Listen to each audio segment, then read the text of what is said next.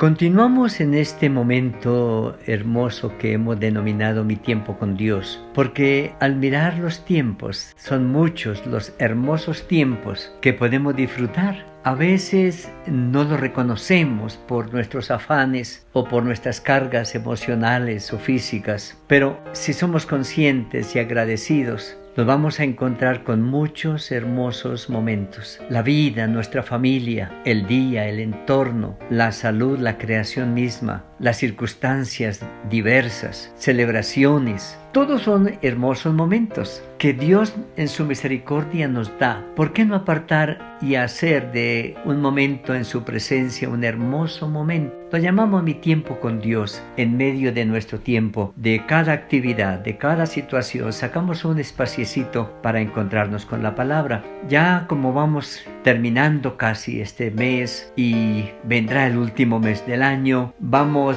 acercándonos a las celebraciones que tienen que ver con el tiempo de Navidad y que nosotros hemos enfatizado como un tiempo para celebrar, para agradecer la misericordia y la gracia del Señor. Cuando vimos al comienzo el tema de Navidad, recordábamos que es un término que nos recuerda el nacimiento de nuestro Señor Jesucristo que implica todo un proceso histórico, todo un quehacer nuevo. El nacimiento del Señor ah, trae consigo un gran paquete, si podemos llamarlo así, que tiene que ver con nuestra vida desde siempre, en nuestra eternidad pasada como Dios nos planeó, nuestra eternidad presente como Dios es un Dios que está presente ayudándonos a vivir en este tiempo, en la historia, y luego nos garantiza por su misericordia una eternidad feliz en Cristo, pero también nos advierte de una eternidad desastrosa para aquellos que rechazan el amor de Dios. Pero Navidad nos recuerda que Cristo vino para identificarse con nosotros. Y hemos visto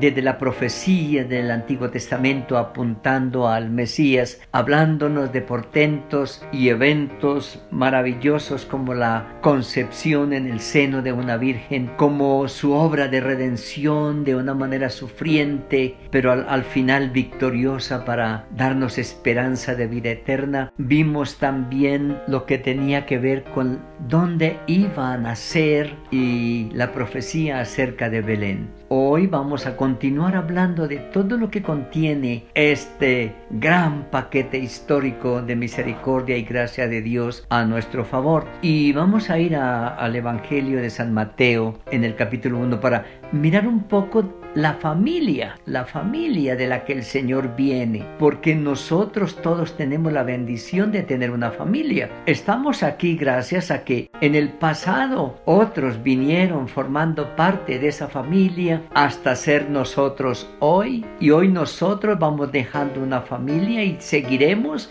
y otros continuarán en el seno de nuestras familias. Es todo un proceso histórico del quehacer de Dios en la familia humana y para identificarse el Señor con nosotros también tiene una familia humana, viene del pueblo de Israel es parte de la promesa de Dios a su pueblo. Viene de una de las doce tribus de Israel, la tribu de Judá, y se enfatiza su linaje de rey porque una de las líneas fuertes que viene en la genealogía del Señor es que muchos lo llamaban en su tiempo el hijo de David, porque David es prácticamente el más importante de los reyes en todo el proceso histórico de la monarquía del pueblo de Israel, del pueblo de Dios, y aún en los tiempos de las democracias nadie ha podido superar a la presencia del rey David en su relación con Dios, en la composición de las canciones, de los salmos y en el ser un rey justo como humano con sus fracasos, con sus lunares, pero siempre con un corazón sensible en la búsqueda del Señor. Pero lo más hermoso es el tejido,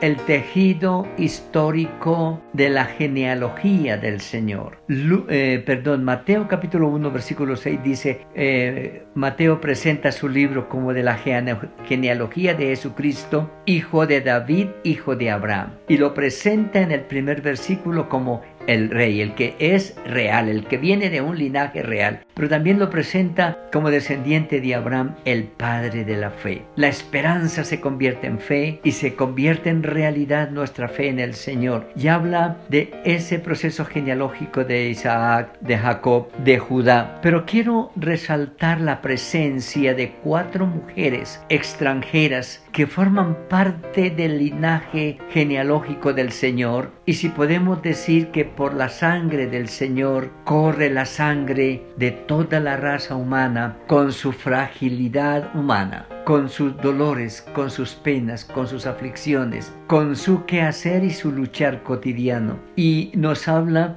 de Tamar, una mujer que es gentil, que tiene sus hijos con Judá y que es un momento doloroso ahí en esa familia, pero cómo a través de esa mujer viene la continuación de la tribu de Judá. Luego se nos habla de Raab. Raab es la mujer de Jericó, una mujer gentil, pagana, como dice la Biblia, era una ramera. Y luego esta mujer cree en el Dios de Israel y es incorporada al pueblo de Dios y se casa con uno del pueblo de Dios y llega a formar parte del pueblo de Dios. Y en es viene a través de ella viene la genealogía que luego desemboca en Obed, en, en eh, aquel que es bisabuelo o abuelo de David, pero nos encontramos con el matrimonio también de Boaz con Ruth, una moabita, y a través de ella continúa una extranjera y cierra hablando de Betsabé, otra mujer extranjera. Y cuando uno mira todo esto, no ve más que traumas. El trauma de Judá con Tamar, el trauma de este israelita casado con esta ramera Raab. Vemos a